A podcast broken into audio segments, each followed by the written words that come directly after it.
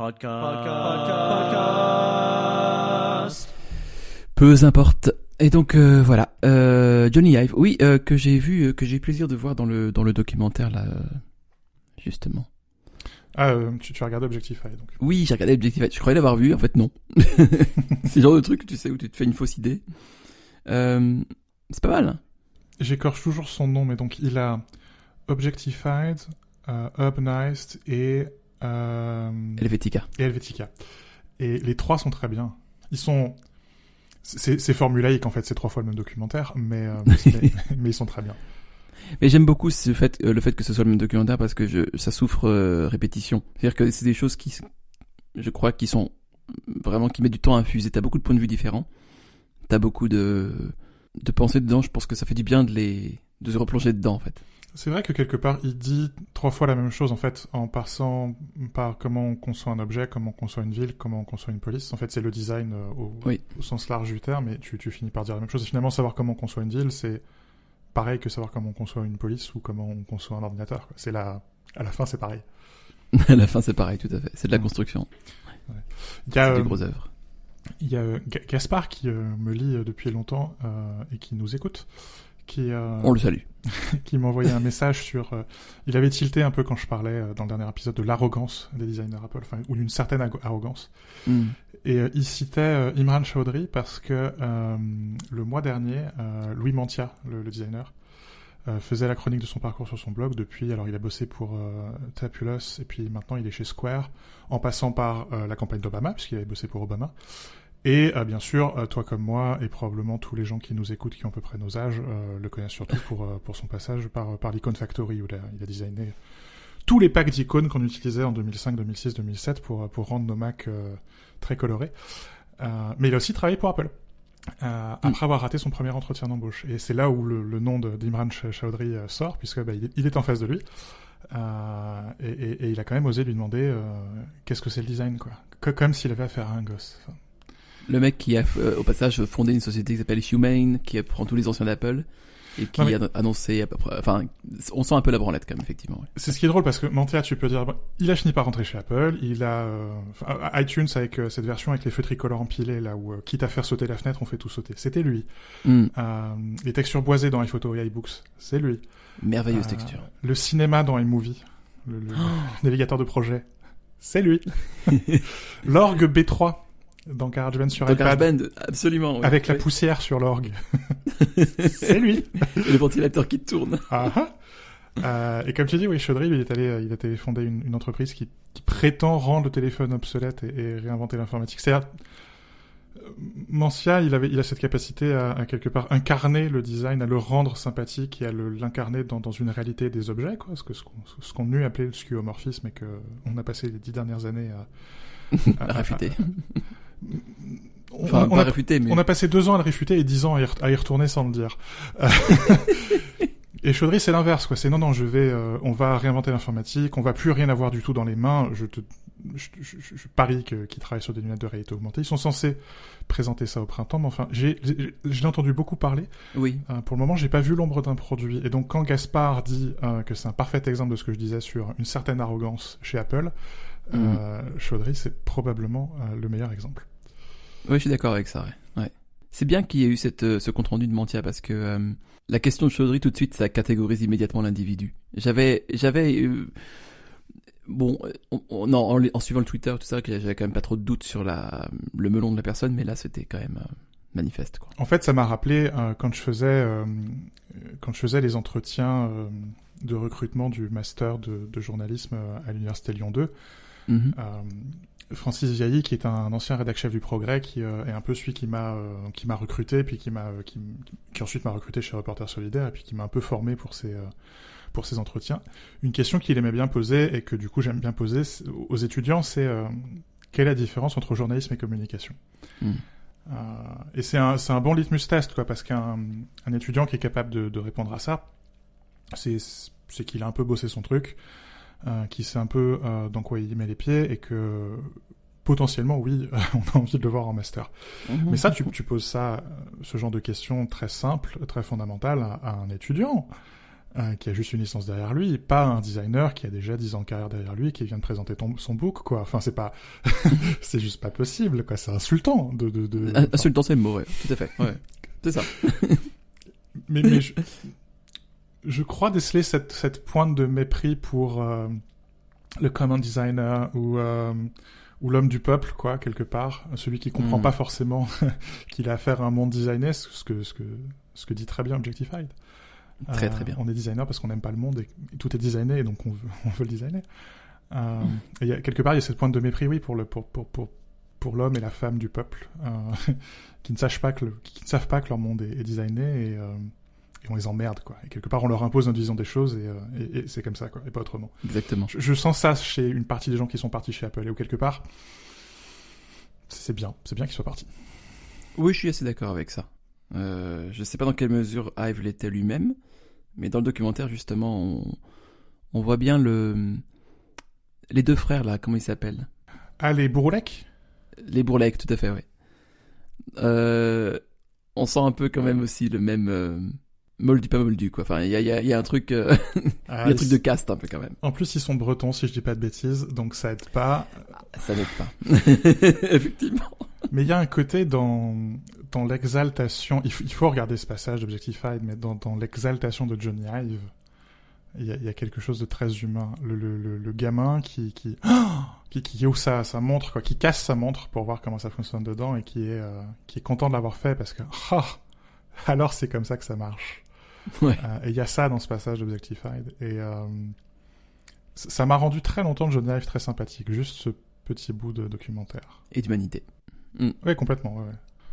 Du, du, coup, qui t'a qui t'a parlé de ce qu'on a regardé Regardez du, du, du, coup, voilà. Euh, donc, Objectified, bah voilà, qu'est-ce que j'ai ajouté Donc, c'est euh, Husweet, Husweet. À chaque fois que je prononce son nom dans ce podcast, je l'écorche, donc je n'essaye même plus. Donc, c'est quelqu'un dont on mettra la description dans la, enfin, de lien dans la description. Euh, très beau documentaire sur euh, pourquoi les designers, pourquoi le design et qu'est-ce que c'est que le design. Enfin, voilà, ça vaut le, ça vaut le coup. Je crois que ça éduque quand même pas mal et ça ouvre des pistes intéressantes. Ce que j'ai bien aimé, enfin, il y a plusieurs, euh, plusieurs perles à récolter là-dedans, mais une des, des réflexions qui m'avait inspiré, ou du moins interrogé, comme on dit aujourd'hui, hmm. c'est c'est le, le, le terme de design, d'interaction design, et comment le designer de, premier ordinateur portable, en fait, s'est dit que bah, il avait fait tout le, tout le hardware, et qu'il fallait ensuite s'intéresser forcément au software, sinon c'était enfin vu que toute l'attention était attirée par l'écran, il fallait obligatoirement designer aussi ce qu'il y avait à l'intérieur de l'écran, enfin sur, l'interface. Mm. Et ce designer japonais dont j'ai oublié le nom, je suis désolé, mais qui, euh, qui ensuite dit, mais c'est pas seulement software, en fait l'interaction, l'interaction design, c'est avec toutes les interactions liées au design. Et euh, que ce soit allumer euh, une lampe, ce que tu veux, quoi. Et j'avais bien aimé cette cette réflexion sur notamment aujourd'hui parce que c'est quand même relativement daté ça a quoi maintenant 10 ans 15 ans peut-être? Ouais quelque chose comme ça bien et, 10 ans ouais, ouais. et à l'époque on n'envisageait pas encore Siri ce genre de choses donc les, notamment les interfaces euh, euh auditives mm. orales si tu veux ce genre de choses et aussi tout, tout le rôle du design dans la construction de la communauté et donc le rôle du designer comme nouveau philosophe qui va donner ce, ce, ce, ce rapport entre l'objet et l'humain euh, à ceux qui font les lois. Quoi. Son dernier documentaire, c'est celui sur Rams, euh, qui, qui, fait une brève apparition dans Objectified. Oui. Ouais. Et il y a deux passages dans Rams que je trouve... Euh, il faut vraiment les regarder avec une grande attention. Le mm. premier, c'est Rams chez lui, et il faut regarder Rams, dit à Rams, grande inspiration de, de Johnny Ive, Immense. Euh, designer de ma fameuse bibliothèque modulaire. euh, qu'on voit aussi apparaître dans le documentaire. Qu'on voit aussi apparaître dans le documentaire. Et justement, il faut le voir euh, chez lui. Il faut le voir interagir avec son espace et interagir mmh. avec des objets qu'il a évidemment conçus, mais qui sont conçus comme un système et où euh, j'ai déjà parlé de ma croyance dans les, les, les, bienfaits de la bibliothèque modulaire, mais et, et toi, je sais que tu, tu, tu, encore dans le dernier podcast, tu parlais de, d'Apple et euh, la systématisation des choses comme ça. Et la systématisation, ça marche. Mm. et, et- et il faut- il faut voir Rams utiliser son système et euh, interagir justement. Et on voit que c'est quelque chose. Il faut forcément être intégriste pour que ça marche. oui. Euh, et que si tu n'as pas que du Rams chez toi, euh, et, et je peux en parler d'expérience, ça casse. et, et ce qui est quelque part le, le, le, le, le- problème majeur aussi de l'approche d'Apple, qui est que si, si tu as un pied Mm. dehors, euh, c'est comme si tu avais les deux pieds dehors. C'est pareil. c'est- ça, c'est tout ou rien. Qui n'est pas avec moi et contre moi. Mm. c'est très peu antifragile, quoi. Au contraire, c'est très très fragile. Euh, Et le deuxième passage euh, que, que je trouve extraordinairement touchant, c'est à la toute fin quand il parle de ses bonsaïs. Et où tu retrouves le même... il y a quelque chose dans son œil, quelque chose dans, dans la manière dont son corps bouge, qui est, qui est le même que Johnny Ive avec son châssis unibody, quoi, qui est ce, ce- l'enfant qui remonte, quoi. Et il y a aussi ça, quoi, l'enfant qui joue avec ses, avec son monde, quoi, c'est-à-dire les, les jouets qu'il a devant lui, qui peut les casser, mais qui peut aussi les, les assembler pour, pour se créer une petite planète. Euh, et, et ça, enfin, ça donne envie. Et ça, euh, euh, j'essaye de me consoler en disant que c'est ce que je fais quand j'écris, mais euh, c'est pas tout à fait pareil quand même. C'est euh, c'est peut-être pas si loin que ça quand même. Mais euh, enfin, c'est- après tout, c'est du design aussi. Tu designes des lettres. Mais Oui, non, mais je, je, Mais- je, je design une manière de parler aux gens et de leur apprendre des choses sans, sans avoir l'air d'y toucher, mais euh, Mm. j'ai un peu moins comme ça le. Enfin, en tout cas, quand j'écris dev- devant un écran, c'est pas tout à fait pareil que quand j'utilise mes mains pour faire d'autres choses. J'ai pas la même euh, sémillance pétillance. ou Oui. pétillance. ça, ça donne envie, quoi. En tout cas, quand tu les vois, ça donne envie. C'est vrai, ouais. C'est les, c'est, c'est- ils sont rares ceux qui. Il y a les deux à la fin, le, le couple. euh, euh, comment il s'appelle déjà? J'ai marqué ça quelque part encore. Dunn and Robbie, ceux qui ont designé notamment des robots qui sont dont l'interaction avec qui l'interaction est complexe. Hmm. Euh, par exemple, il faut regarder pendant longtemps dans un robot pour qu'il puisse euh, donner accès à ces Ouais. données. Ou sinon, il y a une machine qui dépend de toi pour bouger, par exemple. J'ai adoré cette idée de dépendance euh, réciproque, Mm. parce qu'on est tous euh, aujourd'hui enfin, dépendants de, de tout ça. Mais euh, les, les objets ont, on en pas assez besoin de nous. C'est tellement bien dit. ouais, c'est ça. Complètement. C'est- ça m'a beaucoup intéressé. Enfin voilà, c'est un très bon documentaire, je, je le recommande très chaleureusement. Si je te dis une double peinée à 8h du matin, c'est pas évident. Tu parles des pattes, bien sûr. C'est- voilà, Alceste à bicyclette euh, que, j'avais vu quand il était sorti euh, il y a une dizaine d'années, que j'ai revu euh, hier soir, donc c'est frais dans ma dans ma mémoire, avec euh, Fabrice Lucchini que tu aimes beaucoup et, euh, et Lambert Wilson que j'aime beaucoup. Et tu disais, on, on en discutait hier par message, et tu disais euh, de Lucchini, c'est pas un bon acteur, mais c'est un excellent diseur. Euh, et c'est exactement ça. Je m'étais beaucoup ennuyé devant euh, La fille de Monaco, parce que quelque part, il est sous-employé. Euh, il parle très peu. Je l'avais beaucoup aimé dans ce film dont j'ai perdu le titre, où il joue le rôle du maire de Lyon. Euh, Alice et le maire. Alice et le maire, merci, où il passe le film à parler. Euh, Et le film, cinématographiquement, est très décevant, parce qu'au final, tu passes ton temps dans une ou deux salles, quoi. Vrai. Mais il passe son temps à parler, donc c'est très bien. Et là, pareil, dans la cesse à bicyclette, tu le vois jouer le misanthrope. C'est une excuse quelque part ce film pour pour, sortir quelques-unes des meilleures scènes du misanthrope. Euh, et c'est euh, c'est parfait quoi. Tu me fais toutes les remarques que tu veux, dit-il. Faut euh, dit euh, Lambert Wilson. Faut juste qu'elle soit censée. Ça c'est ma, ma phrase favorite. Je... Toi aussi Arnaud, tu me fais toutes les remarques que tu veux. Faut juste qu'elle soit censée. non mais C'est pour ça que j'en fais beaucoup.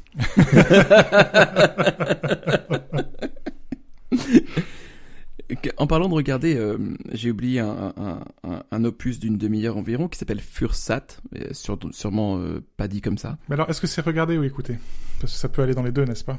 Ça va dans les deux, euh, mais si tu veux, ça fera une bonne transition. Et naturelle avec ça. Ah. C'est- c'est- Donc Fursat est une commission d'Apple, c'est un film, enfin un, un métrage. euh, Est-ce que 30 minutes c'est encore un court métrage Je ne sais pas. Euh, enfin commissionné par Apple pour euh, mettre en valeur les atouts de l'iPhone 14 Pro et de sa caméra. Bah j'ai adoré. Enfin moi j'aime beaucoup le- les les déjà les Bollywood j'aime bien ça danse ça chante j'adore. Bon euh, et puis c'est doré c'est joli. Mais euh, il y a aussi euh, j'aime bien l'ampleur en fait. Je trouve que ils ont réussi à faire des films qui des, des courts métrages qui ont une ampleur par exemple avec les tous les tous les films pour le pour pour la Chine beaucoup d'acteurs beaucoup de scènes différentes beaucoup de paysages Mm. beaucoup de enfin Mm. c'est il y a une ampleur quoi ce que je trouve euh, Alors un peu, un peu euh, peut-être de manière contradictoire quand même, ce que je reproche à cette démarche-là d'Apple, c'est que la caméra est toujours donnée, enfin l'iPhone est toujours donné à des gens qui savent utiliser une caméra de cinéma. Et, et, et, il est transformé en caméra de cinéma. Et il est transformé effectivement de facto en caméra de cinéma. Ce qui est un peu étrange parce que tu as l'impression du coup que euh, les, les, les, gens, enfin les réalisateurs du coup sont sont euh, contents, mais c'est un peu des pilotes de Formule 1 qui euh, qui à qui on donne une Twingo quoi, ou plutôt euh, plutôt un vélo électrique haut de gamme, tu vois. C'est-à-dire que c'est pas, enfin, il y a pas de dévalorisation dans le matériel de l'iPhone, mais c'est juste différent d'une sensation d'une Formule 1 qui est vraiment faite pour quelque chose de précis quoi. Mais ce qui quelque part est très rassurant, ça montre aussi que c'est pas l'outil qui fait l'artisan. Tout à fait mais un peu quand même. Même si c'est ça, ils, mettent tellement de matériel autour de l'iPhone parce que faut, hmm. faut voir les making of. Euh, c'est ça. Que, que, ça. que ça montre aussi que oui, c'est pas euh, c'est pas Jean-Jacques euh, qui, qui, qui, qui, prend les vidéos d'anniversaire de la petite dernière quoi. C'est ça, il y a qu'à voir le générique de fin qui dure 3 minutes, bah voilà. L'iPhone n'est pas une caméra normale en fait, c'est enfin dans ce dans ce contexte-là. Hmm. Et donc je pense qu'il vaudrait mieux enfin revenir à quelque chose de plus pour prendre un terme marketing organique, avec des gens euh, plus jeunes qui sont nés avec l'iPhone et qui utilisent que ça vraiment en fait. Ça doit exister, c'est sûr, et qui font des trucs bien avec. Le photo, la campagne photographie avec l'iPhone marche plutôt pas mal, je trouve. Celle-là est géniale par contre. Et, il manque quelque part un tournant à l'iPhone. Exactement. C'est mon avis à 100%. Euh, et je, je tu vois, j'ai toujours été un peu hermétique à la vidéo. C'est-à-dire, je prends énormément de photos, mais tu vois, j'ai mm. dans ma bibliothèque photo actuelle, j'ai quelque chose comme 30 ou 35 000 photos, et il y a très exactement 600 vidéos. Euh, hmm. c'est rien. c'est pas, non, c'est pas, oui. Euh, c'est vraiment rien. Et je pense que sur 600 vidéos, il y en a 580, c'est des vidéos pour les tests de l'iPhone, quoi. Hmm. Euh, je ne prends pas de vidéos. Et je me demande jusqu'à quel point les gens, je, je, crois pas que je sois une exception, quoi. Hmm. je, je, pense qu'en fait, il y a plein de monde qui tourne pas de vidéos et que, parce, parce que c'est beaucoup plus compliqué. C'est pas seulement cadré, mais c'est cadré dans le temps. Euh, et je pense que du coup, c'est peut-être pour ça qu'il n'y a pas de campagne euh, tournée à l'iPhone. Et qu'en fait, il faut aller chercher des réalisateurs, des gens qui savent cadrer dans le temps. Euh, et que c'est pas si accessible que ça. Et que oui, c'est super. On a dans l'iPhone probablement la meilleure caméra mobile du marché. Même sûrement, il n'y a, a pas de doute à vrai dire. mais je, je crois pas que tout le logiciel qu'Apple met dedans aide les gens à filmer. C'est un très bon point, ça. Peut-être qu'ils se sont trompés de cheval. C'est le, quand je vois des gens filmer des vidéos, c'est sans doute, enfin, c'est le plus souvent en concert, donc c'est de la merde. Ou euh, et ça sert à rien, c'est complètement superfétatoire. Et, et ça sert à rien, bien entendu, bien entendu. Ou alors des anniversaires. Et euh, mais quoi qu'il arrive, en, général, le, résultat est plutôt plutôt naze. Euh, on sent qu'on arrive vers quelque chose de plus en plus clé en main. Le mode action est là pour ça aussi, mm. enfin, qui montre, enfin, qui stabilise tout et t'as plus qu'à appuyer sur enregistrer. Mais il faut penser à l'activer encore. Je pense que la live photo aussi tue la vidéo. Mais c'est ça. Et, elle, est là, ouais. et c'est drôle quelque part. Où les meilleures vidéos que j'ai sur mon iPhone, c'est des vidéos que j'ai pas tournées. Exact. Oui, c'est ça. C'est très bien dit. J'aime bien les petits comme ça, les petits paradoxes de temps en temps. Mais je, je, crois que la vidéo c'est difficile et que mm. oui, enfin, c'est quelque chose dont on a déjà parlé toi et moi, mais c'est cette idée d'une campagne tournée à l'iPhone et je, pense, enfin plus j'y pense, plus plus je crois que c'est pas possible. Ouais, je crois. Il me semble même qu'ils ont peut-être essayé un moment et que ça n'avait pas donné grand chose effectivement. Euh, et du coup, bah, pour euh, transitionner vers écouter. Écouter. euh, écouter. Eh bien, j'ai écouté Fursat de Vishal euh, c'est euh, donc c'est le c'est le réalisateur qui a composé la BO. Je trouve ça vraiment très cool. Et euh, la BO est très cool. Euh, c'est vraiment euh, du pur Bollywood euh, avec des thèmes, tout ça. À la fin, il y a une petite inversion des genres et tout, c'est rigolo. Donc on est un peu dans le wokisme soft, c'est rigolo, c'est sympa. Oh. Et c'était gratuit. Ça va, ça va. Me lancez pas de pierre, vous pouvez pas, vous êtes trop loin. Et tu, tu, sais, tu sais qu'il y a des gens qui maintenant boivent sur la grille de bingo. Et le but du jeu, c'est quand même qu'ils réussissent à aller jusqu'au bout de l'heure qu'on enregistre, pas qu'ils soient torchés au bout de 25 minutes, Arnaud. Tu le sais, ça. Mais on, on, on, a écouté un podcast dans les meilleures conditions quand on est torché. Il faudra qu'on fasse un truc bourré un jour, ce serait fantastique. anyway, mm-hmm. euh, très bien, écoutez-le, surtout Cal Kahin qui a un très joli morceau.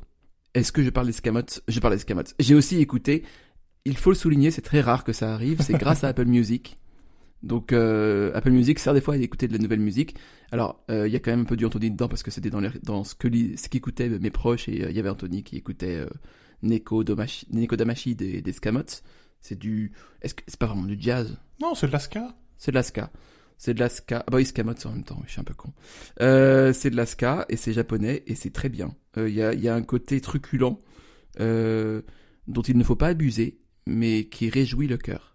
Voilà. J'ai fait tourner ça en boucle en janvier, ça m'a sorti de la dépression hivernale, c'était tout à fait ce qu'il fallait.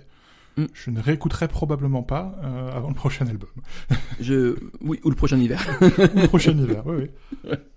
Ah, mais, mais, il faut, mais il faut écouter. Et puis là, la, la jaquette est formidable. Elle est très très belle. Ah. Tous ces chats. J'ai évidemment écouté, euh, pour faire plaisir à Suzy, je vais le prononcer avec mon meilleur accent français, Your Mother Should Know.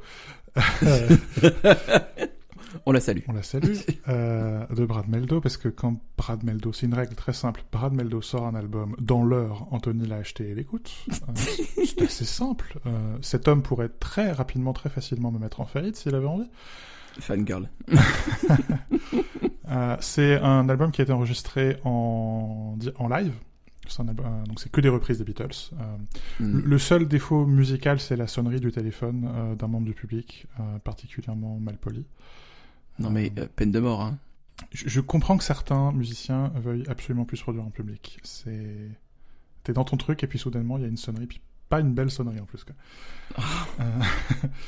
Est-ce que c'est celle avec les violons là, genre, euh, tu sais, le truc un peu épique? Alors, je, je, peux te dire que je crois pas que c'était un iPhone parce que c'était une sonnerie bien stritante, bien moche, enfin, la, le pire qu'il pouvait y avoir, quoi. Et Meldo, pour l'avoir beaucoup vu en concert, enfin, grosso modo, dès qu'il passe à Lyon, euh, tu peux être à peu près sûr que je suis dans la salle. et euh, c'est assez commun qu'il qui, qui passe, hein, enfin, qui, qui mettent un petit, une petite reprise des Beatles au milieu du concert. Euh, il a un Blackbird qui est euh, une reprise de Blackbird qui est, qui est, qui est, très très fameuse et euh, notamment il y en a une en, en, trio qui est assez sympa mais celle qu'il fait en solo est, est très très bien. moi j'aime beaucoup dans son album Blues and Ballads une reprise de And I Love Her qui est très très très très très très lente qui et le truc un peu bizarre dans cet album qui est censé être dédié aux Beatles, c'est qu'il y a une espèce de bonus track et c'est une reprise de David Bowie. Oh, c'est bizarre un peu. Il dit qu'il voit pas le rapport. Ouais, ouais c'est ok. Il s'est dit tiens, c'est londonien. Ouais, je sais pas. Liverpoolien, je sais pas. C'est bizarre. Et une fois n'est pas coutume, euh, j'ai fait une semaine 100% française euh, parce que donc non seulement euh, l'album de Meldo a été enregistré en France, mais écouté de la musique de deux groupes français. Oh le premier, c'est un groupe. Big Flo et Oli. Non, figure-toi. Ah. Le premier, c'est un groupe qui s'appelle Émile, Émile Londonien, qui est donc un groupe malgré son nom et français malgré son nom. euh, c'est même un groupe alsacien. C'est euh, alors toi, ça te parlera pas du tout, mais ça parlera peut-être à des gens qui nous écoutent. Euh, c'est un groupe qui a été formé par des membres d'un collectif qui s'appelle Omesis, puis d'un groupe qui est un peu techno jazz là, comme le groupe dont je parlais la dernière fois, qui s'appelle Cheap House. Mm. J'avais vu au fur et à mesure, pour le coup, Apple Music a bien bossé parce qu'il me filait les hippies au fur et à mesure qu'ils sortaient dans ma liste découverte là. Euh, et donc évidemment, quand l'album euh, qui s'appelle Legacy est sorti, j'ai tout de suite acheté. C'est de la bonne électro-jazz des familles. Euh, le nom est très bien choisi parce que ça sonne très très britannique. C'est euh, il y a un groupe londonien aussi, je crois, qui s'appelle The Comet is Coming, qui me qui tu sens qu'ils s'écoutent mutuellement. Mm. C'est vraiment chouette. Et puis l'autre album, qui était classé dans Fusion, pourquoi pas, c'est Shama d'un groupe qui s'appelle Ishkero. Et c'est pareil, c'est euh, c'est jazzy mélangé. Alors là, plutôt hip-hop euh, avec un tout petit peu d'électro. Et c'est c'est français ça aussi? C'est français aussi. Et les deux albums sont sortis le même jour. Mm. Euh, et je trouve assez fun de voir enfin la scène française euh, s'inspirer de ce qui se passe de l'autre côté de l'Atlantique et notamment cette, cette, cette, capacité du jazz à aller chercher euh, la, la hip-hop et avoir un message, euh, un peu, enfin, d'avoir un message tout court. Euh, c'est Mm. intéressant. Hmm. Et pas en, pas en, f- en, en faisant une copie servile, mais en étant capable d'aller chercher des trucs. euh, Là, pour Oui. le coup, enfin, Émile Londonien, tu sens qu'ils ont une grosse culture et qu'ils vont chercher clairement des références britanniques, alors que Ishkero regarde bizarrement, alors que Émile Londonien est alsacien, il regarde vers Londres et Ishkero regarde plutôt vers l'Allemagne. C'est c'est assez, c'est pas mal. C'est européen quoi. Et on a tout ça à portée de clic. Euh, encore une fois, le streaming, c'est chouette. Et euh, veux-tu veux-tu parler de ce que tu as lu? J'ai pas lu grand chose cette semaine. J'ai euh, Mm. j'ai commencé, euh, j'en parlais la dernière fois, Ametora de David Marx. C'est le premier livre de David Marx, qui est cet auteur qui a écrit ce très bon bouquin sur le statut et la culture. On l'adore. J'ai aussi, comme j'ai pas mal travaillé là sur, j'avais fait un article sur les 20 ans de Safari et je viens de publier un article sur Safari qui va probablement perdre sa place de navigateur par défaut sur iOS et donc il pourra être euh, probablement remplacé par euh, une vraie version de Chrome avec le moteur Blink euh, et une vraie version de Firefox avec le moteur Gecko. Aïe aïe aïe aïe. Et en écoutant Satya Nadella, le patron de Microsoft, présenter le nouveau Bing là, qui est infusé à, à ChatGPT, m'est venue toute une réflexion sur le, le rôle du navigateur comme interface d'accès au moteur de recherche et donc euh, aux, intelligences, entre guillemets, dites artificielles. et euh, je mettrai le lien dans la description du podcast vers un article de The Verge euh, qui a une transcription d'une interview de, de, Satya Nadella et où il, a une réflexion assez intéressante sur la notion d'auteur. Il dit le, le générateur n'invente pas quelque part, vous l'avez invoqué. Et, et, je cite, ma fille m'a envoyé un exemple incroyable l'autre jour. Elle suit un cours de littérature française et elle m'a dit j'ai utilisé cet outil euh, d'intelligence artificielle pour résumer ce que j'écrivais euh, et ça m'a pris deux heures. Euh, parce qu'elle faisait des méta-sortilèges. Alors, sortilège, j'aime bien appeler sortilège ou invocation, ce que tu tapes. c'est ma traduction très personnelle. Parce qu'elle faisait des méta-sortilèges et des sortilèges et qu'elle en a appris plus que jamais sur ce texte. Et donc, je pense qu'il faut se donner la permission de réfléchir à ce qu'est un contenu original. Parce que, comme je l'ai dit, l'intelligence artificielle ne fait pas que générer. Vous l'avez invoqué. Vous avez un brouillon que vous éditez. Hmm. Euh, et il conclut Aujourd'hui, je serais inemployable sans le gribouillis rouge de Microsoft Word, euh, parce que c'est ce qui m'aide à écrire. Euh, Satya Nadella est indien. Euh, et donc, ce qu'il dit, c'est sans Microsoft Word qui me corrige, je serais inemployable. C'est intéressant. Mais enfin, je fais, un... je fais la différence entre les suggestions de mon correcteur orthographique et les lubies de mes collègues qui relisent mes papiers et qui décident d'introduire des fautes euh, ou qui décide que la manière dont j'écris, euh, la manière très personnelle dont j'écris doit être gommée, euh, et donc je suis obligé de repasser derrière eux pour rétablir euh, des nelzinismes. C'est pas tout à fait la même chose. C'est pas la même. Et puis bon, ça sent un peu la démagogie quand même cet exemple. Hein. Bah, en même temps, c'est le patron de Microsoft qui essaie de t'expliquer qu'il a mis euh, ChatGPT dans Bing. c'est une bonne guerre, j'ai mais... dire. Hashtag nous, nous sachons, Anthony. nous sachons. Mais euh, cette phrase, euh, il faut se donner la permission de réfléchir à ce qu'est un contenu original, euh, par ailleurs est très vrai. Il faut se donner la permission de réfléchir à ce qu'est un contenu original. Euh, j'arrêterai la phrase à réfléchir. aussi. Euh, certes. oui, encore, encore une tâche causée, cochée, tiens, dans, dans, dans la caricature, quoi. Ok. Euh... À propos de réfléchir, t'as lu ça Wake up, sheeple Wake up euh, Ouais, ouais. j'ai lu un peu. Bah, j'ai lu un bon auteur que je pense que tu aimes beaucoup, qui s'appelle euh, Arthur C. Brooks. Euh, qui a écrit dans The Atlantic ah. deux articles qui sont plus ou moins conjoints. Le premier s'appelle How to Want Less et le deuxième qui était cité dans le premier s'appelle Your professional decline is coming entre parenthèses much, fermez la parenthèse, sooner than you think. Évidemment, quand il dit que je l'aime beaucoup, c'est très ironique. Euh, Absolument ironique. C'est quand même un type qui a un podcast qui s'appelle How to Build a Happy Life. euh, ce qui, ce qui n'est pas, euh, c'est pas mon podcast, quoi. dépression FM, bonjour. non, je, peut-être que j'aime me faire du mal aussi, c'est pas, c'est tout à fait possible dans l'équation. Anyway, je vais pas faire trop long parce que c'est très long euh, mes notes que j'ai prises. Hmm.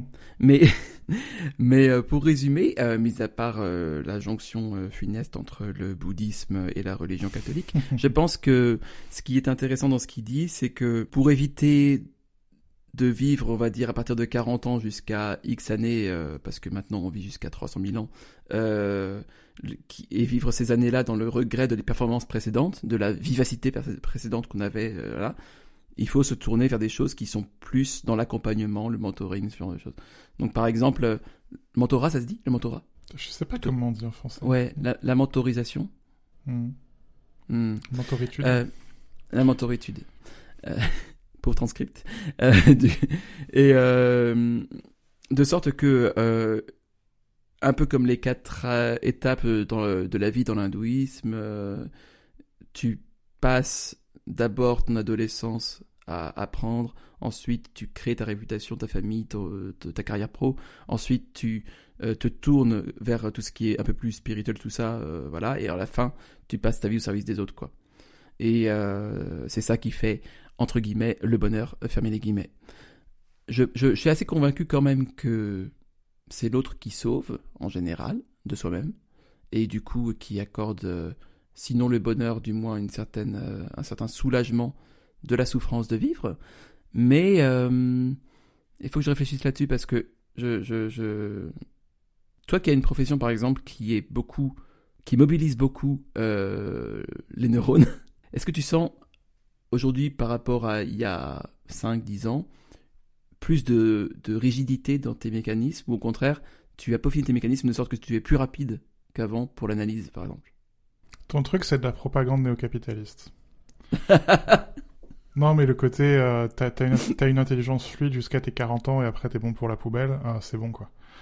Euh, et puis si, si c'est pour répéter euh, toujours la même chose qui est, bah oui, quand t'es jeune, t'as un chien fou, t'as beaucoup de dextérité, tu te reposes beaucoup sur tes capacités euh, physiques, et puis après t'es moins un chien fou, tu ralentis, et donc tu utilises ton expérience pour pas avoir à utiliser tes capacités physiques. Oui, d'accord, merci, mais enfin ça méritait pas deux articles dans The Atlantic quoi. Euh, et pour répondre à ta question, euh, je suis, je suis moins rapide. Je suis, enfin, puis je suis, je suis plus capable d'é- d'écrire de. euh, Quand, quand je publiais mon premier papier à 6h20 et que je finissais à minuit 6, euh, Oui, Je- certes, oui. je, oui. je suis plus, je suis plus capable. Mais enfin, je remarque que d'année en année, j'écris de, enfin, je publie de moins en moins d'articles, mais mais je- j'écris de plus en plus de mots. Euh, Mm. Et où il n'y a pas une année maintenant, euh, je crois que l'an dernier j'étais à un million et demi de mots, euh, juste pour ma génération, hein, sans compter ma production personnelle et euh, les, les romans qui dorment dans mes tiroirs. Euh, je pense que cette année, en comptant toute l'intégralité de ma production, euh, on devrait être autour des 5 millions de mots. J'ai jamais autant écrit et j'ai jamais aussi bien écrit. C'est-à-dire que je suis maintenant capable de revenir sur des articles qui ont 3, 4, 5 ans euh, et de les lire comme un lecteur euh, sans me dire à chaque virgule, putain qu'il écrivait mal. Euh, donc j'y crois pas quoi. Je crois que c'est de mieux en mieux. C'est des formes d'intelligence différentes. Il y a évidemment avec l'expérience une capacité différente à gérer ton effort, une capacité différente à connecter des idées que d'autres n'arriveraient pas à connecter. Je, je commence à être à peu près content de la manière dont je suis capable de te raconter une histoire, euh, tout en gardant la structure d'un article journalistique, euh, le chapeau et, et tout ça, tout ça, mais de te d'avoir des inflexions. euh, je, je passe pas par le mais et le néanmoins pour euh, pour faire des phrases, quoi. Je suis capable de, de te tenir par la main et de te raconter une histoire et d'avoir une écriture un peu littéraire, quoi. Et donc je suis j'ai l'impression d'être de plus en plus capable de le faire et de le faire de manière euh, de plus en plus rapide et sans avoir l'impression de me saigner à chaque fois, quoi. Euh, et puis c'est pas de la grande, c'est pas de la grande littérature non. Et puis et puis surtout, t'es capable justement d'abandonner une partie de cet ego qui disait euh, il faut que ce soit de la grande littérature donc il faut se saigner. Mm. Et non, là à la Mm. fin non, c'est des articles de, de journalisme tech, faut pas non plus déconner quoi. Faut que ce soit bien écrit. Euh, faut que ce soit sympa à lire, mais enfin c'est pas non plus ce qui va me faire gagner ni un prix Albert Londres, euh, ni un Nobel de littérature quoi. Donc je crois pas que je diminue quoi. Alors que j'approche vers les 42, aux, aux 40 ans quoi. Et je crois pas que ça, je crois qu'il y a rien de cristallisé, rien de fluide quoi. Je crois que tout est en mouvement en permanence. C'est ça qui m'interroge un petit peu, c'est que... Euh... Ouais. Est-ce que The Atlantic est un journal de droite? C'est un journal américain, euh, enfin c'est Ah. c'est un, journal des élites américaines, donc une, une partie des articles que tu lis c'est aussi ça quoi. Enfin c'est Hmm. je, je, je, je- je crois, en tout cas pour les travailleurs de l'esprit, parce que c'est évidemment différent pour les gens qui travaillent à l'usine, mais euh,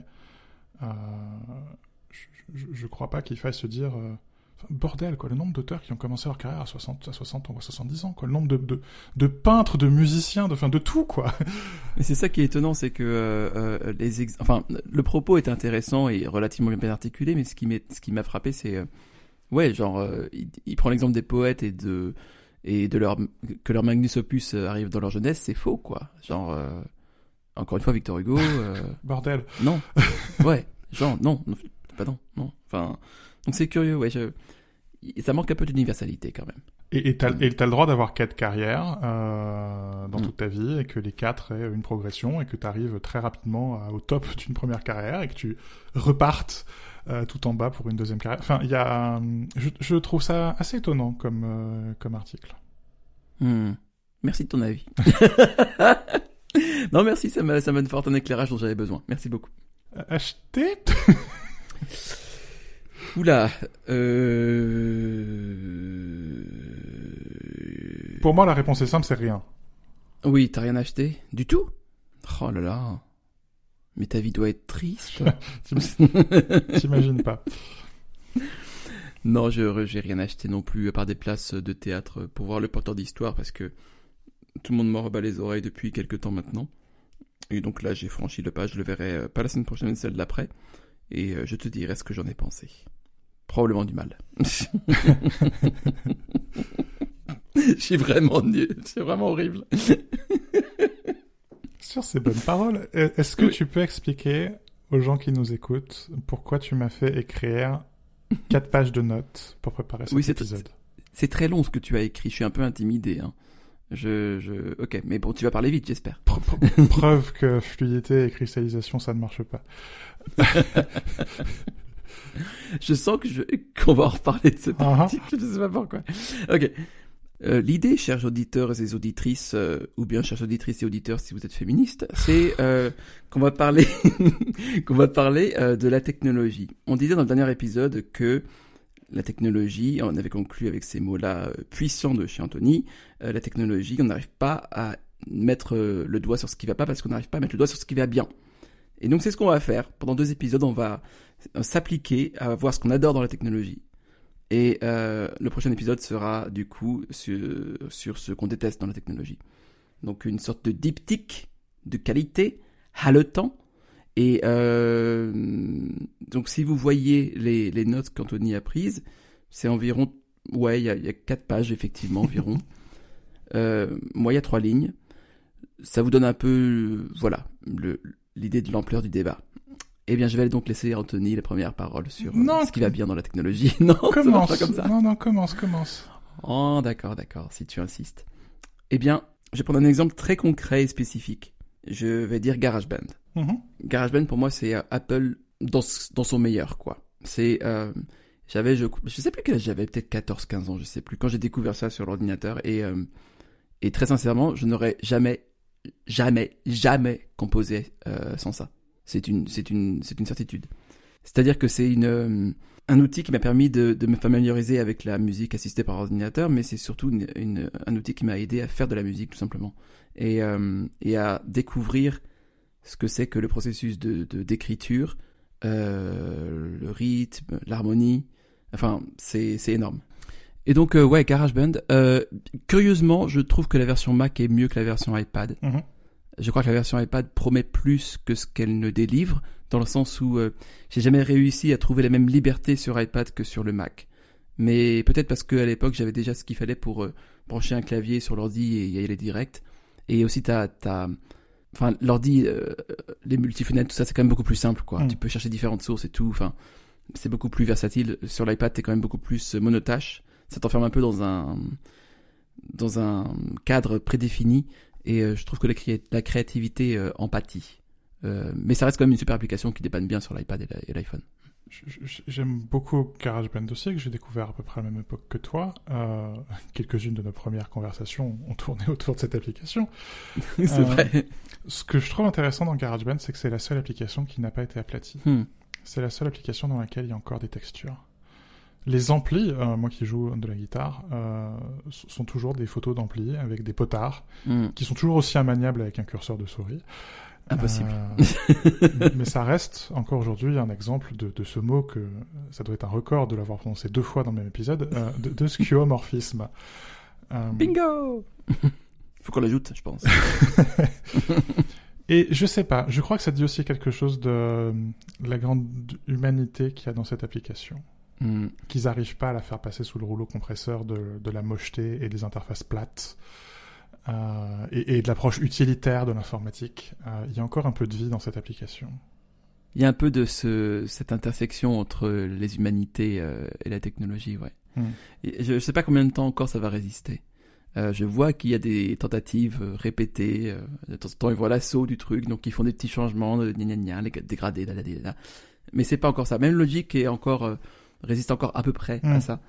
Mais bon, on verra combien de temps ça dure. Je sais pas si tu te souviens de la présentation de GarageBand, euh, mais avec John Mayer, mm. euh, absolument, guitariste de son état, qu'à l'époque j'écoutais beaucoup. Et évidemment, ce qu'il fait sur scène n'est pas très impressionnant, mais enfin, quand c'est un ado qui, qui, peine à gratter sur sa guitare et qui est embêté au conservatoire avec sa guitare classique, voir John Mayer faire ça en, live, c'était c'est une illumination. C'est Mm. Ah, en fait, on, Franchement. on peut faire ça. Ça peut être fun. C'est pas juste les cours de solfège. Exactement. Et en plus, c'est sur l'ordinateur, le truc que tu utilises euh, de- depuis des années, des années, des années. Mon, mon tout premier ordinateur, qui était un truc, même avant l'Apple IIc, qui était un truc, euh, une espèce de console basique. Un des premiers programmes que j'ai écrit, c'est littéralement un truc basique pour faire de la musique, quoi. Mm. Euh, et enfin, toi comme moi, quand on est passé euh, l'informatique, enfin, on a découvert l'informatique via la musique, quoi. Et, et voir aujourd'hui cette application qui résiste, je trouve ça jouissif, quoi. La, la, la musique empêche l'informatique quelque part de devenir chiante, quoi. C'est C'est c'est c'est c'est ça. Il y a les il y a les deux facettes. Il y a la il y a la il y a Apple Music et il y a GarageBand. Mais écoute, tu, tu, tu me forces à parler d'Apple Music. Euh, je- du coup, je vais commencer par ça. Je suis, Allez. je suis ravi euh, par le streaming musical. Hmm. Euh, et je suis ravi par beaucoup plus d'ailleurs que par streaming vidéo. Mais je, je, je, quand je vois les gamins d'aujourd'hui, enfin, quand je les entends parler de musique, je suis sur le cul parce qu'ils ont, ils ont 100 fois notre culture musicale à leur âge. Euh, ils ont tellement de la chance. C'est euh, alors c'est vrai que c'est une monétisation de, de ce que nous on faisait à notre époque, qui était voler la musique, euh, mais où euh, ce qu'on disait à l'époque c'était euh, l'expérience de tout le monde est, est- passe par la musique et donc on va la partager. Et je veux te faire partager ce que j'écoute. Et et toi, toi, toi et moi, on a, on a eu un premier podcast qui était un podcast de musique et on a eu un site commun qui était un site de critique musicale. Euh, Enfin voilà, des, des choses passent aussi. Enfin, tout passe par la musique, bordel. Et quand Jobs, euh, enfin quand Jobs disait qu'il voulait faire un iPod parce qu'il aime la musique, c'est pas fin, quoi. Ils, aimaient la musique. Enfin, ils aiment toujours la musique. Mm. Euh, Mm. je, je- les, les gens qui disent qu'ils aiment pas la musique, euh, ce sont, sont des terribles sociopathes. enfin, Ça ou ils sont malades peut-être aussi. Enfin c'est c'est oui, ou, Mais oui oui. voilà, c'est- c'est c'est pas des gens bien dans leur tête, quoi. Et, il faut le dire. Évidemment, c'est terrible pour les artistes euh, parce que ça paye des fractions de centimes d'euros euh, et il faut trouver un modèle économique qu'on rémunère mieux. Euh, et je suis persuadé euh, que les prix des abonnements de streaming mus- musical vont augmenter. Euh, Mhm. Il n'y a pas de doute là-dessus. Euh, J'aurais aucun problème à payer 20 ou 30 ou 40 balles euh, pour un abonnement, surtout si on a ce fameux service de musique classique qui arrive un jour ou l'autre. Euh, mais j'ai cru comprendre que c'était di- difficile pour des raisons de nettoyage des métadonnées. Euh, Ça m'étonne pas trop. qu'en fait, c'est Apple qui fait le boulot pour, euh, pour les labels. Mais euh, c'est- quelque part, c'est la promesse du web. quoi. C'est euh, Il y a ça qui existe, cette montagne de data. Mhm. Euh, on peut la systématiser, on peut, euh, on peut en, en donner l'accès au plus grand nombre d'une manière facile d'accès et d'une manière systématisée en deux clics quoi. Et, et un simple moteur de recherche euh, ou trois clics, ça te permet d'avoir accès à toute l'histoire de la musique dans le monde entier. Donc il y a même, tu, tu- tu- si tu veux aller, euh, euh, je, je me souviens quand il fallait aller à la bibliothèque. euh, bibliothèque musicale au Hall, qu'il fallait aller, Ouais. aller trouver le CD de pop japonaise. et non, maintenant tu peux catalogue complet. C'est quand même, enfin bordel, c'est, c'est quand même sympa quoi. C'est extraordinaire, ouais. ouais. Un autre truc que j'aime bien. en fait, à chaque fois que je touche un PC, je remercie le ciel. Assez littéralement, de l'existence de ma De Linux. tu es désagréable, Anthony.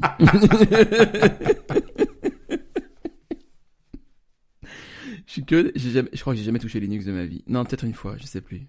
Je sais plus, je crois pas. Hmm. Euh, donc de l'existence de macOS, bien entendu. euh, quelle que soit la version, quels que soient les défauts de cette version. En fait, avoir un ordinateur qui fonctionne à peu près avec toi, c'est c'est c'est merveilleux, quoi. Il y a euh, Craig Mod de, de, de- pareil, euh, qui devrait figurer sur la liste de bingo à ce, ce stade, Oui. parle du sentiment d'exaltation que tu as quand tu chevauches une, une- un vélo électrique. Oui. Qu'on peut pas être malheureux à vélo électrique. Non. Et je suis assez d'accord. Et je pense que l'utilisation de macOS, quand ça fonctionne comme tu veux, dans ce que tu et que ça t'aide à faire ce que tu veux, c'est pareil. C'est-à-dire que t'es- t'es- la technologie, euh, elle ment. Elle, elle est parfois vraie du coup, par conséquent. Et quand ça arrive, euh, c'est-à-dire qu'il y a l'alignement de ton projet, euh, de la disponibilité de la machine et de ta connaissance technique, bah c'est un miracle. C'est c'est le vélo électrique pour l'esprit. Exactement. Exactement. Et ça, c'est quand même assez cool. Je, et je trouve que euh, macOS ne, ne, est encore à des années-lumière. euh, Enfin, ou plutôt dans l'autre sens, iOS et iPadOS sont à des lumière de macOS là-dessus, et, enfin, je suis pas sûr que ça puisse changer de sitôt, mais euh, voilà, le, le, Mac, je trouve, est un, est un meilleur iPad. mais c'est aussi pour ça qu'on est si acide quelque part sur notre critique de macOS, parce que on est conscient à quel point c'est précieux. Ouais. Ouais. Enfin, ce système dit quelque chose, bordel. Euh, il dit quelque chose de l'intention des gens qui l'ont créé. Euh, hmm. Encore une fois, il y a de l'humanité dans la machine, quoi.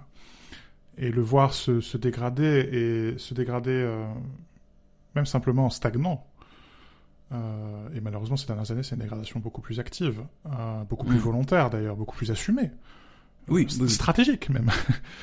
euh, c'est assez terrible parce que tu sens la finance, tu sens euh, tu, tu, sens tout un tas d'aspects qui prennent le pas sur euh, un truc aussi simple que on avait envie de faire un truc joli et que nous aussi on a envie d'utiliser quoi. Mm, mm. Ouais, c'est ça, c'est le, encore une fois la, montée de l'algèbre. Mais il faut pas qu'on faut pas qu'on parle trop de choses négatives, Anthony. Non, c'est vrai. Euh, du coup, je vais faire un truc tarte à la crème, du sucre, le web, bordel.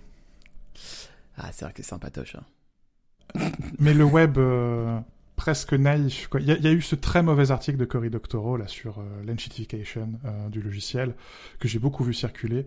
Le problème de Doctorow, c'est que c'est un type très très naïf. Je, je... c'est pas possible quoi. C'est un, un, grand idéaliste qui est resté bloqué au, web des années 90 et qui prétend que Apple, Google, Facebook et Microsoft devraient faire du web des années 90 quoi. Euh, bon, enfin, il y a un truc qui s'appelle hmm. le fric. et, euh, et puis c'est en, en, plus très drôle de la part de Doctorow qui a si, ce n'est écrit euh, pour Boing Boing, même co-créé Boing Boing, et euh, Boing Boing qui est un site web qui est maintenant est un, truc fait pour euh, faire des articles de merde sur lesquels on colle des liens d'affiliation. Donc ça prouve bien que l'enchitification, ça peut aussi toucher Cory Doctorow. Mais puisqu'il faut parler de trucs, oh, le tacle puisqu'il faut parler de trucs positifs. Non, non, attends, d'abord j'appelle des urgences parce que là il y a quand même il y a quand même un problème là. Le mec, le mec est en PLS, je pense. si je t'en prie, continue. Au fond, cela dit, il a pas tout à fait tort sur une certaine vision du, du, de ce vieux web, mais le côté euh, un bout de serveur, un nom de domaine et c'est parti. Quoi, tu maîtrises les moyens de ta production. C'est le communisme à l'étape pure. Quoi. Euh, C'était absolument terrifiant. Euh, en même temps, c'est absolument formidable. Et je, je, suis un peu beaucoup embêté que les gamins d'aujourd'hui ne connaissent que les réseaux centralisés. Mmh. Et je crois qu'il faut continuer à se battre pour leur expliquer que tout ça existe. Euh, chacun peut être son média, euh, et, pas uniquement avec les algos. Euh, c'est intéressant ce que tu dis. Pardon, vas-y. Vas-y, vas-y, vas-y. c'est très intéressant ce que tu dis sur les moyens de production et que chacun a ses moyens de production. Mmh. c'est un slogan que certains de mes, de mes, de mes potes, vu qu'on est en période de manifestation, mmh. sortent un peu gratuitement comme ça, privatisés. Enfin, quel est le terme déjà récupérer les moyens de production, ou je sais plus quelle est l'expression exacte, mais peu importe. Et euh, en fait, ça peut être vrai, quoi. Ça peut être une réalité et sans trop de difficultés sur le web. C'est un très bon point. Mais c'est la grande promesse de l'informatique, quelque part, qui est euh, ce nivellement par le haut, pour le coup. euh, et qui est que oui, enfin, un, un, un, type dans son coin, enfin, merde, Christophe Laporte et ses, et, ses copains, euh, qui, ont, qui, qui, ont créé Mac Génération 99, euh, qui est un petit blog et qui maintenant est un groupe de presse. Probablement le deuxième ou troisième plus grand groupe de presse tech de France, euh, le premier indépendant, il faut bien le dire aujourd'hui, et qui ont été capables de mettre en PLS euh, la quasi-totalité de la presse Mac. Et ce qu'il en reste n'est pas très beau, quoi. C'est comme le petit, le petit Marc Z, fin années 90. oui, voilà. et, qui crée un empire à partir de sa chambre d'étudiant. C'est quand, quand, même la, la, promesse de tout ce bordel, quoi.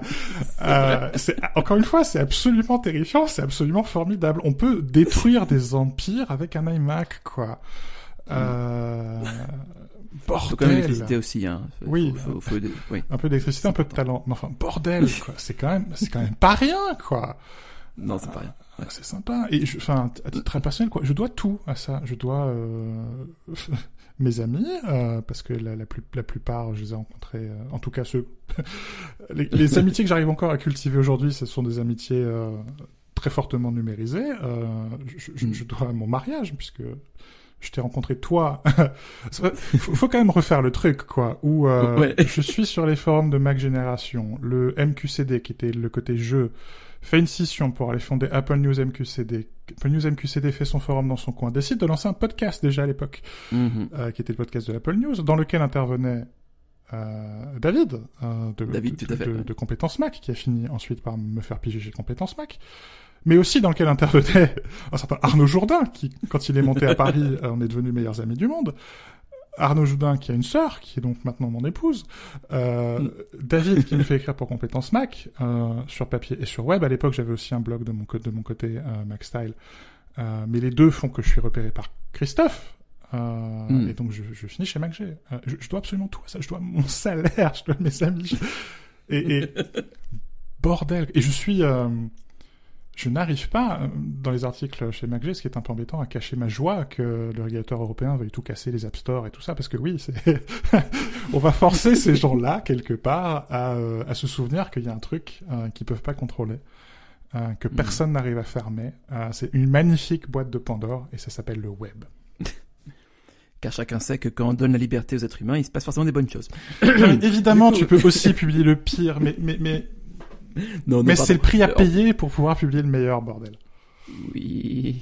T'avais dit qu'il fallait dire des trucs positifs. Je- euh, voilà, c'est c'est pour ça que je vais me taire, je vais me taire à tout jamais. Mais Dans le prochain épisode. dans le prochain- il va arriver maintenant, je pense. non, non, en vrai, t'as tout à fait raison. C'est, c'est, c'est, euh, c'est bien. Euh, le, une, hum, une autre, une autre chose pour laquelle je suis généralement reconnaissant euh, de, de l'existence de la technologie, c'est euh, l'accessibilité. Hum. Et euh, j'ai vu ça quand j'étais chez Apple beaucoup avec euh, la vraie différence que ça fait pour les personnes qui en ont vraiment besoin.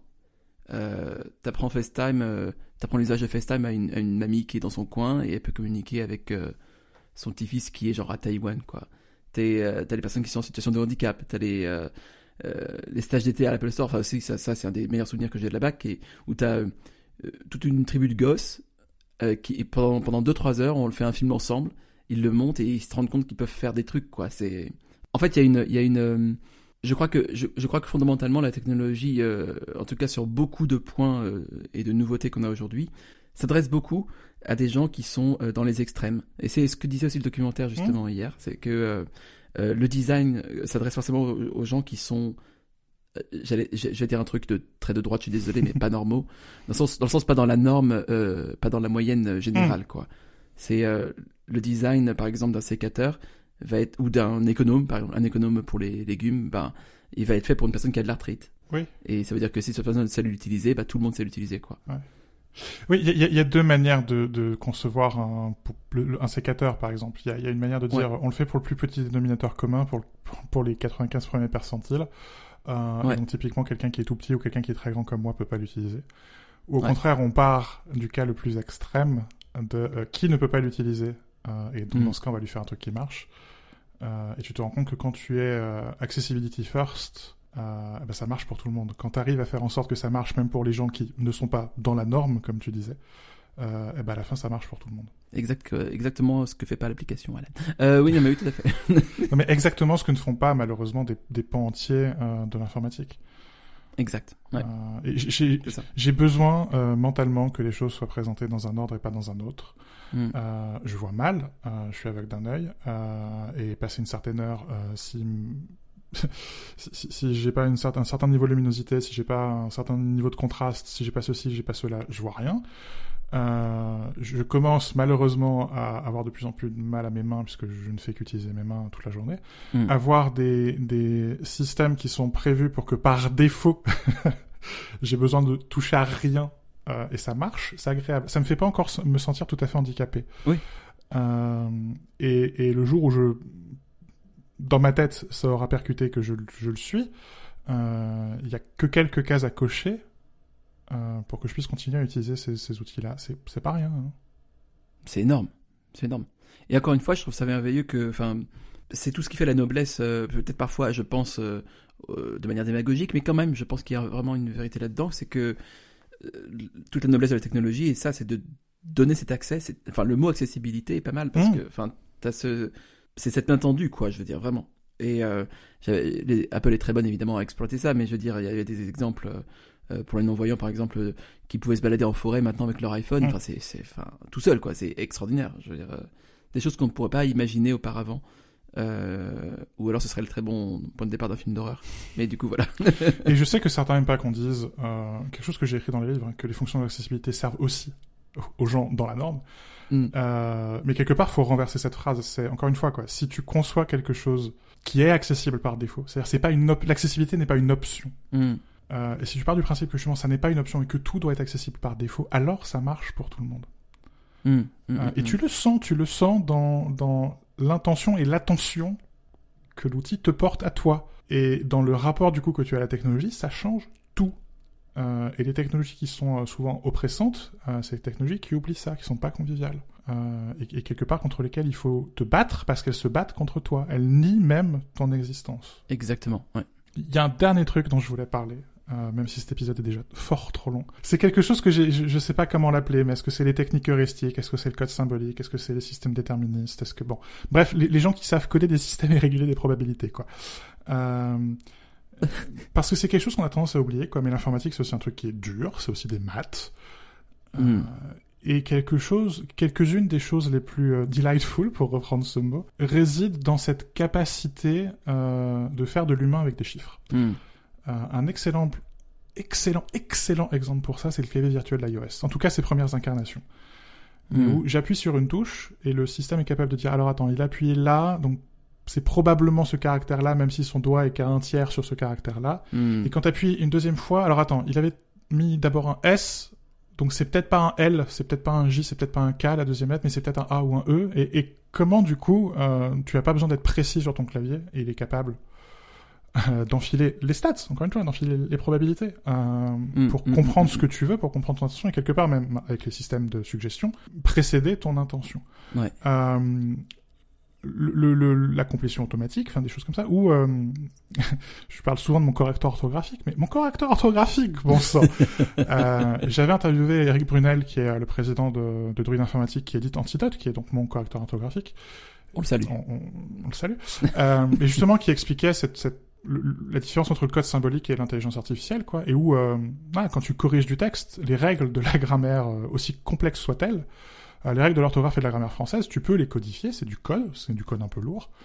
À partir de ça, à partir de cette approche euh, très symbolique, déterministe, tu peux ajouter un peu de probabiliste, et c'est là où quelque part, les, à mon sens, les systèmes les plus humains d'intelligence artificielle résident. C'est, euh, on prend quelque chose qui est très codifié, très simple quelque part, mais en même temps affreusement compliqué d'un point de vue informatique, et puis tu ajoutes petit bout par petit bout euh, de, de l'intelligence artificielle. C'est un peu gagne, euh, c'est un peu gagne petit quoi. Mais je crois que c'est probablement l'endroit où on peut faire de l'intelligence artificielle qui, à mon sens, est le plus de sens. Quand on, hmm. on augmente les règles fixes, le cadre très euh, strict de la mathématique, en tout cas de la mathématique algébrique, quoi, et on ajoute de la statistique par-dessus.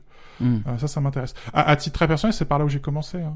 j'ai fait des études d'histoire avec beaucoup, beaucoup d'informatique dedans, et où mon job, c'était de faire de la base de données et, quelque part, voilà, on, on, met des. Donc, je faisais de, de l'histoire démographique. Euh, j'étudiais les, les, migrations euh, des Européens francophones au Canada. Donc une base de données euh, démographique, c'est très simple. Hein. on met des gens dans des cases. Et par-dessus, euh, le truc qui est intéressant, c'était de mettre de l'analyse statistique, justement de faire de la proba. Et là, on n'est plus seulement dans des petites cases. et on a, mais on arrive à, à décrire des parcours de vie. Et mettre de l'ordre dans l'information, c'est le seul truc que je sais faire quelque part. Et je crois que c'est le truc qu'on a tendance à oublier, quoi. Mais l'informatique, c'est ce que ça fait. Ça met de l'ordre dans l'information. Euh... Hmm. Et du coup, il faut que ça informe. faut pas que ça désinforme. Et les systèmes qui désinforment, c'est les systèmes qui, euh, qui, qui, à mon avis, posent problème. Quelque part, le père de l'informatique, c'est Saint Thomas d'Aquin, non? Oui, ouais, ça marche. Le. C'est quoi Isidore de Séville, non? Le saint patron d'Internet? Euh, Ouais, je crois. Mais euh, Thomas d'Aquin, parce qu'il disait sapientis est ordinare. Euh, donc, tu parlais d'ordonner, euh, et l'ordinateur, effectivement, ordonne. Mais. Euh, oui aussi, oui. Mais oui, Isidore, c'est ça, quoi. C'est un encyclopédiste. C'est un. J'organise l'information. c'est tellement bien que ce soit le saint patron de, de l'informatique, quoi. Le... Ah.